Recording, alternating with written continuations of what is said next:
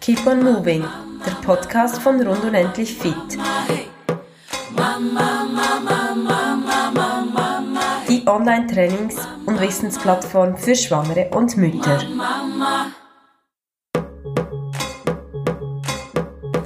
Hallo, ich begrüße dich ganz herzlich zu dieser Podcast-Folge, wo es um die Einkaufsliste geht. Was kann ich als Vorbereitung vor der Geburt kaufen, was ich nachher im Wochenbett brauche? Mein Name ist Stefanie, ich bin von Rund und Endlich Fit und neben mir sitzt Regula, unsere Hebamme, für die Zeit in der Schwangerschaft, während der Geburt und auch im Wochenbett. Ich habe dazu mal in meiner ersten Schwangerschaft wirklich nur bis an die Geburt gedacht. Ich hatte zwar noch ein paar Snacks dabei für während der Geburt, aber ich habe wirklich nicht über die Zeit hinaus gedacht. Ich hatte das Glück, dass mein Mann dann mich im, zu Beginn im Wochenbett etwas verwöhnt hat und ja, wie es sich eben auch gehört und gut gekocht hat, aber ich habe nichts vorbereitet. Heute möchte ich aber das Thema aufnehmen mit dir, Regula. Was kann ich einkaufen bereits während der Schwangerschaft, was mir dann eben vielleicht auch die erste Zeit im Wochenbett erleichtern kann? Zuerst mal Snacks. Welche Snacks kann ich vielleicht, wenn ich eine Spitalgeburt habe, mitnehmen, was ich dort vielleicht auch nicht unbedingt kriege, was mir eben helfen kann für die Regeneration? Ja, also für ähm, für, für den Aufenthalt im Spital, also im Gebärsaal oder auch auf der Wochenbettabteilung, also vor allem im Gebärsaal ist es zum Beispiel immer gut, äh, ein paar Früchte dabei zu haben. Eine Banane zum Beispiel, ähm, ein Schokoriegel, dann vielleicht so ein paar Nüsse, einfach so Power, was einem so Power gibt. Und sonst finde ich, ist man im Spital eigentlich relativ gut versorgt, auch während der Wochenbettzeit oder da äh, gibt es ja ein Morgenbuffet und ähm, ausgewogene Mahlzeiten.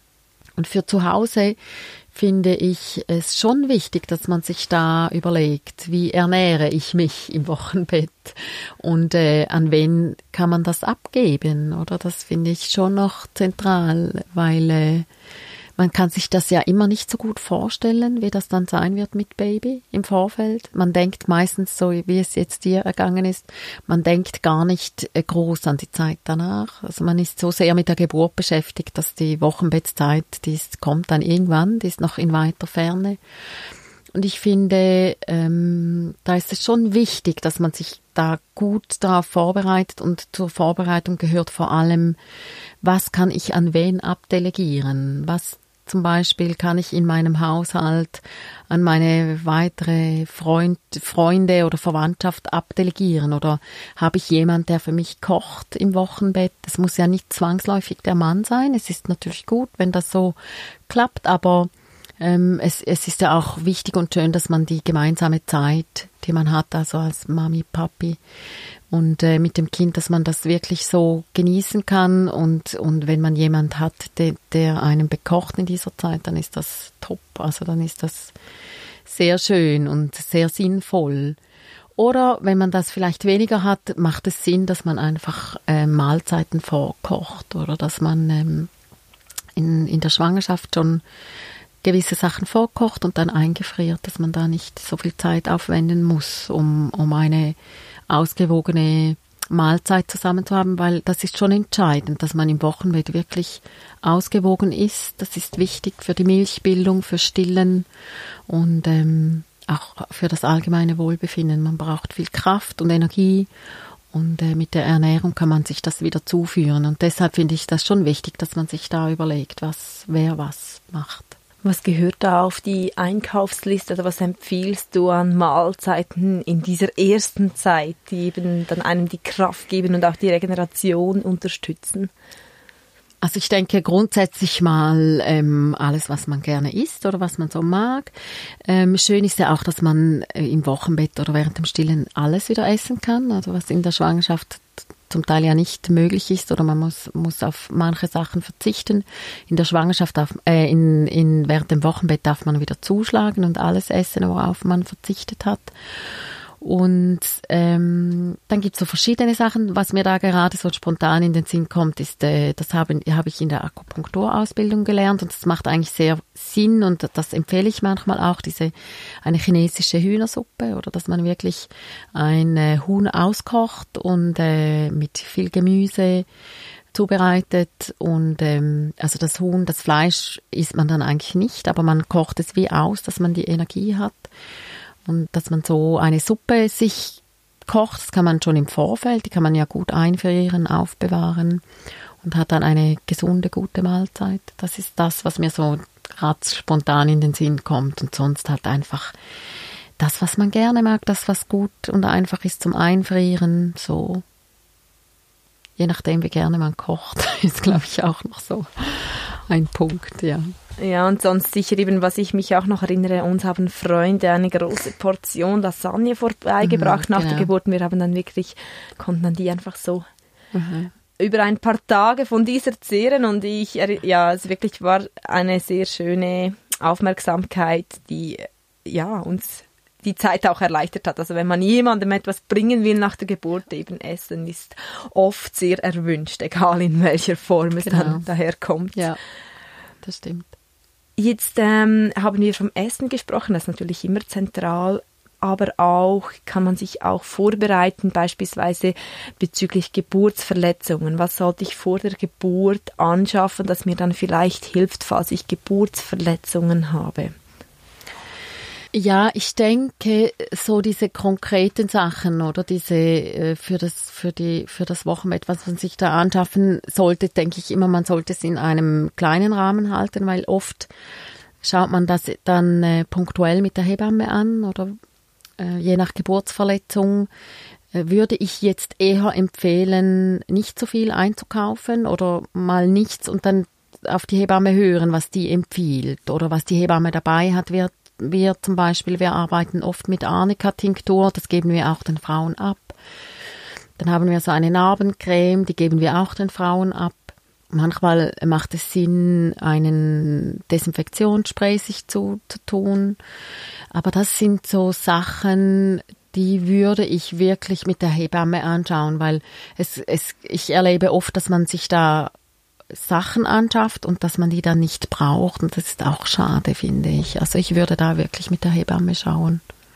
Man soll ja jetzt auch nicht davon ausgehen, dass man Geburtsverletzungen hat, sondern dass dann eben, wenn man, falls man dann einen sekundären Kaiserschnitt hat oder sonstige Verletzungen hat, bekommt man ja dann schon das entsprechende Material genau. oder Salben, was auch immer, was man braucht. Ja, Genau. Oder eben, wenn man eine Geburtsverletzung hat, dass die gar nicht groß Beschwerden macht. Oder das ist sehr unterschiedlich. Also es kann sein, dass man zwar eine kleine Naht hat, aber dass man da gar nicht viel davon merkt. Das ist auch sehr unterschiedlich. Wie ist es ähm, als Vorbereitung für den Stillstart? Braucht es da irgendetwas im Vorhinein? Beim Stillen finde ich, also oft sind ja die Frauen nach der Geburt ein paar Tage im Spital. Und ähm, dort werden sie auch in der Regel meistens gut angeleitet für einen guten Start äh, für Stillen.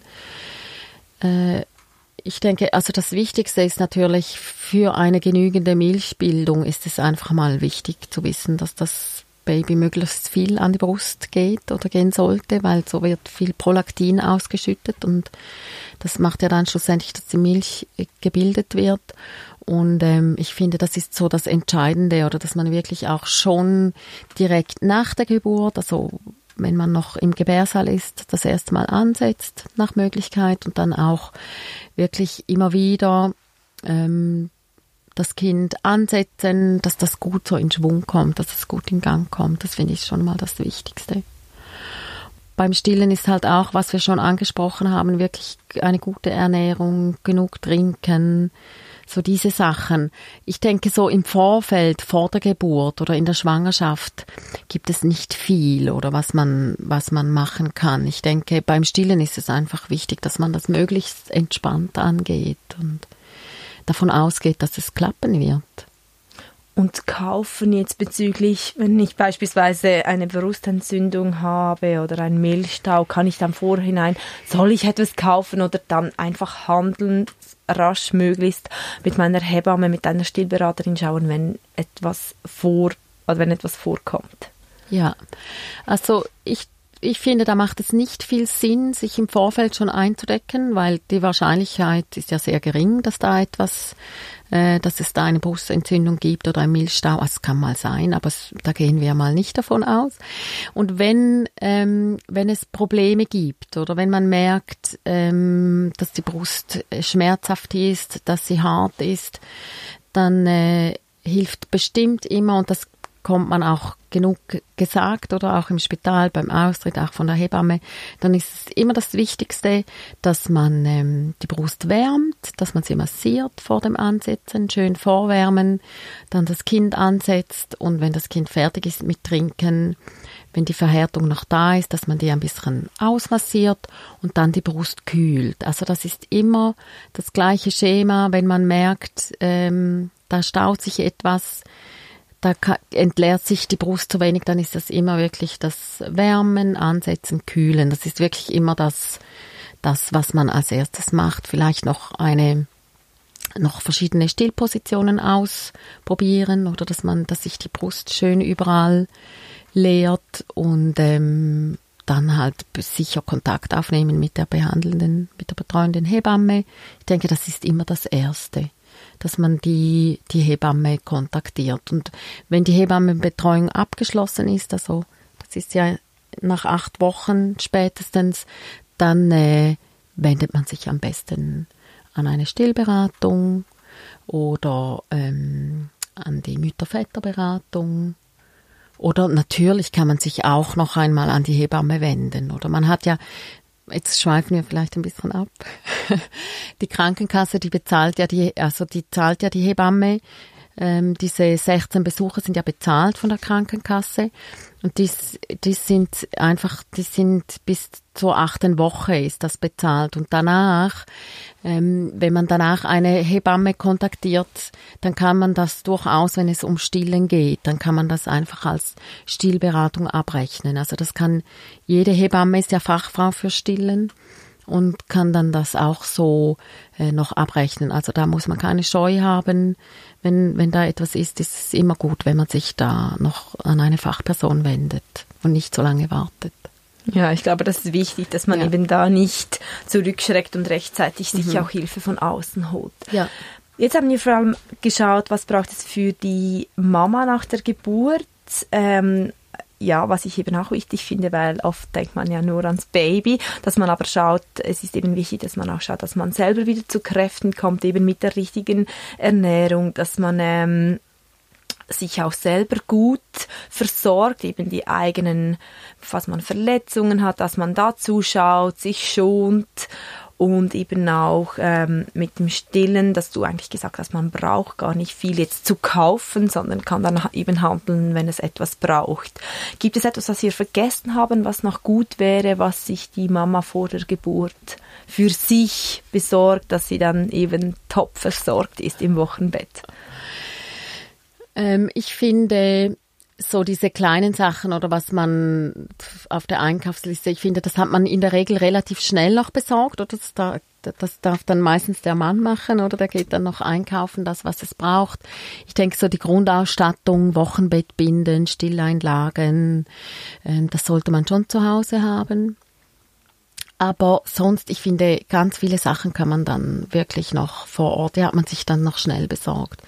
Viel wichtiger finde ich wirklich, was wir anfangs schon betont haben, was ich oft sehe, ist, dass man ähm, zu wenig Unterstützung rund, rund, rundherum hat oder dass man oft schon schnell alleine ist als Frau oder weil bei uns der Vaterschaftsurlaub, der ist ja sehr knapp, also der ist fast, äh, ja nein, ich sage jetzt mal, der ist lachhaft.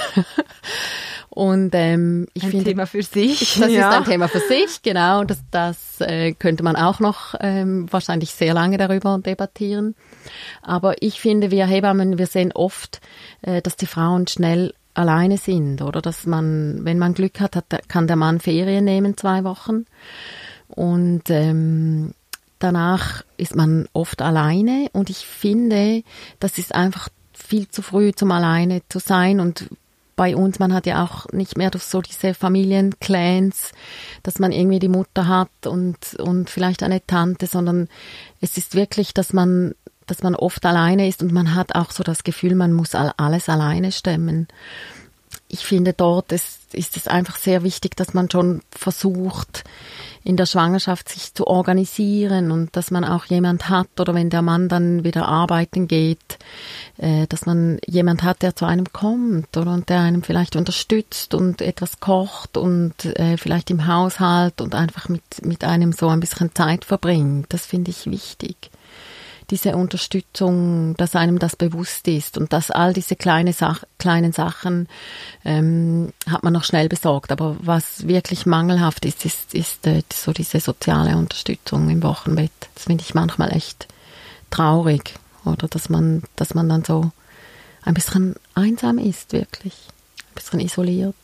Das finde ich ein sehr wichtiges Thema, dass du das aufgreifst und eben, dass man vielleicht das auch vor der Geburt vielleicht mhm. Bereits ähm, daran denkt und nicht unbedingt Besuch jetzt einplant, der kommt und einen ähm, gebackenen Kuchen erwartet, sondern Besuch, der kommt, wenn dann Besuch kommt, dass der vielleicht eben unterstützend kommt, einen mhm. Kuchen mitbringt, etwas zu essen mitbringt, mhm. vielleicht auch mal einfach eine Stunde das Baby nimmt, dass man sich ausruhen kann, ja. wenn eben sonst keine Unterstützung da ist. Finde ich ganz wichtig. Ja. Und eben auch, ähm, Habe ich jetzt auch nicht so gemacht, das vorher geplant, aber es macht sicher Sinn, dass man das eben vorher etwas plant und das auch im Hinterkopf hat und vor allem nicht sich nicht scheut, die Personen zu fragen. Oft hat man ja das Gefühl, man muss jetzt alles alleine meistern und ähm, die Starke sein und möglichst schnell wieder fit sein, sondern dass man sich eben auch die Zeit nimmt und wirklich ähm, auch Hilfe annimmt. Ich glaube, das ist ganz wichtig. Ja, also das finde ich wirklich ähm, das finde ich fast den wichtigsten Punkt in der Vorbereitung für das Wochenbett. Und wie du sagst,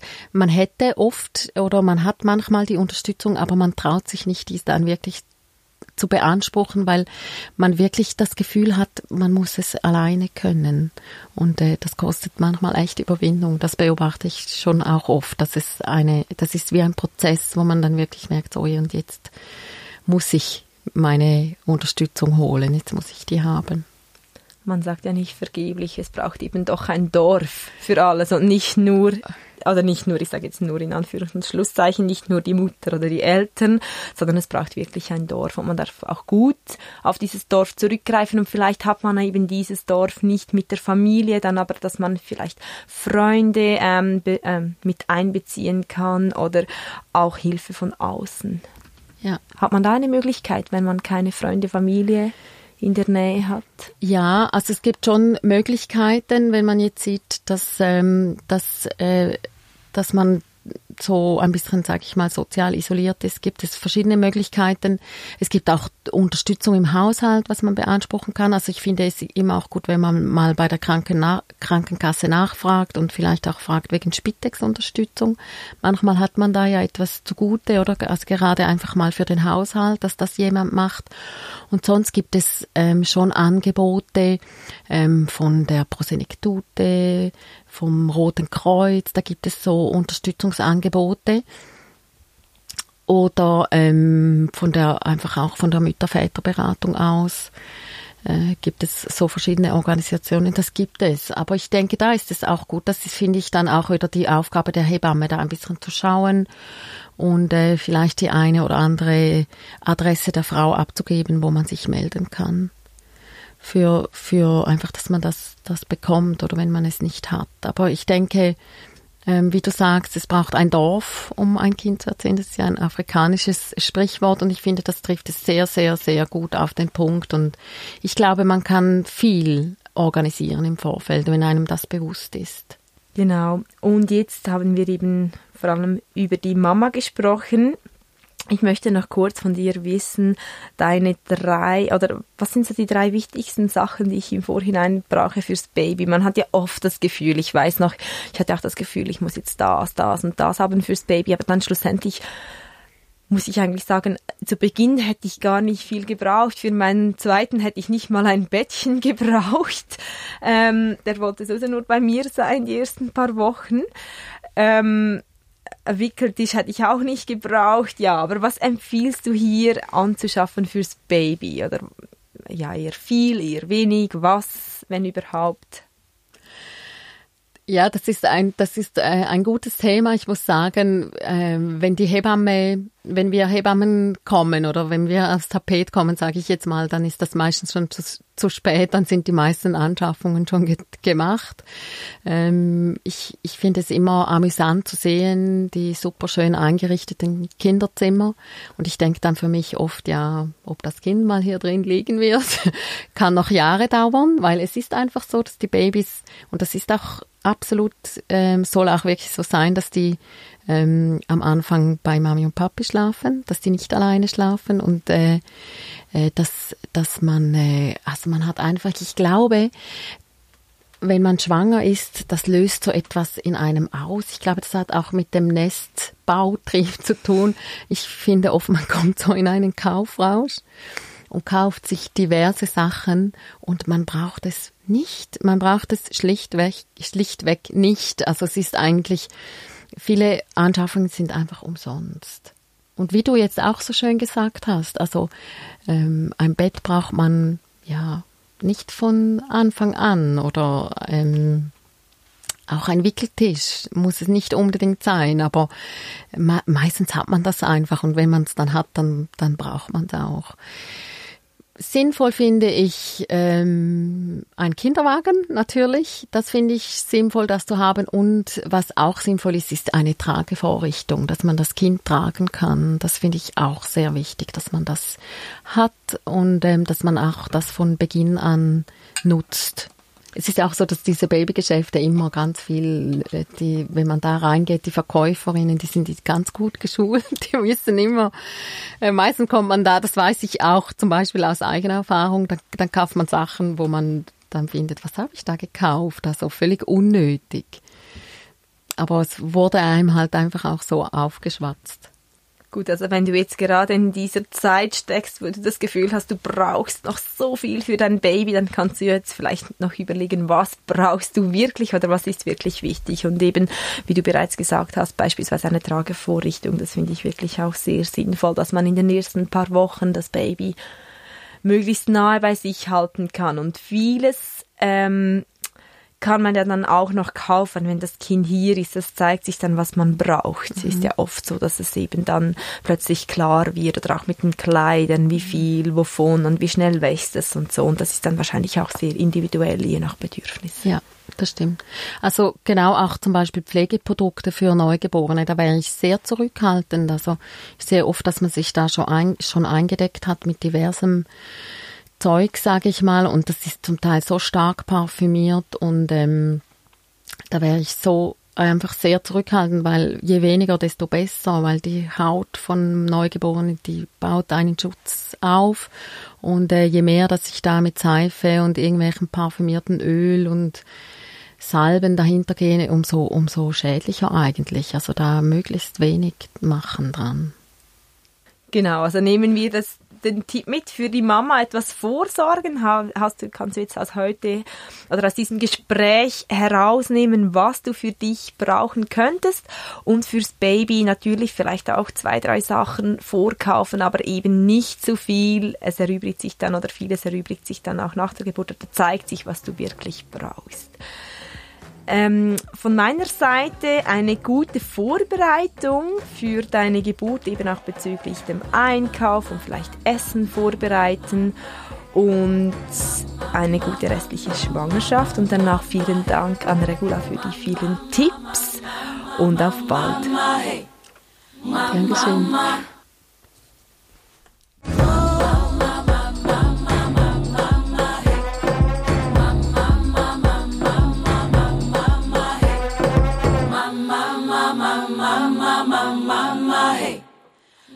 mama.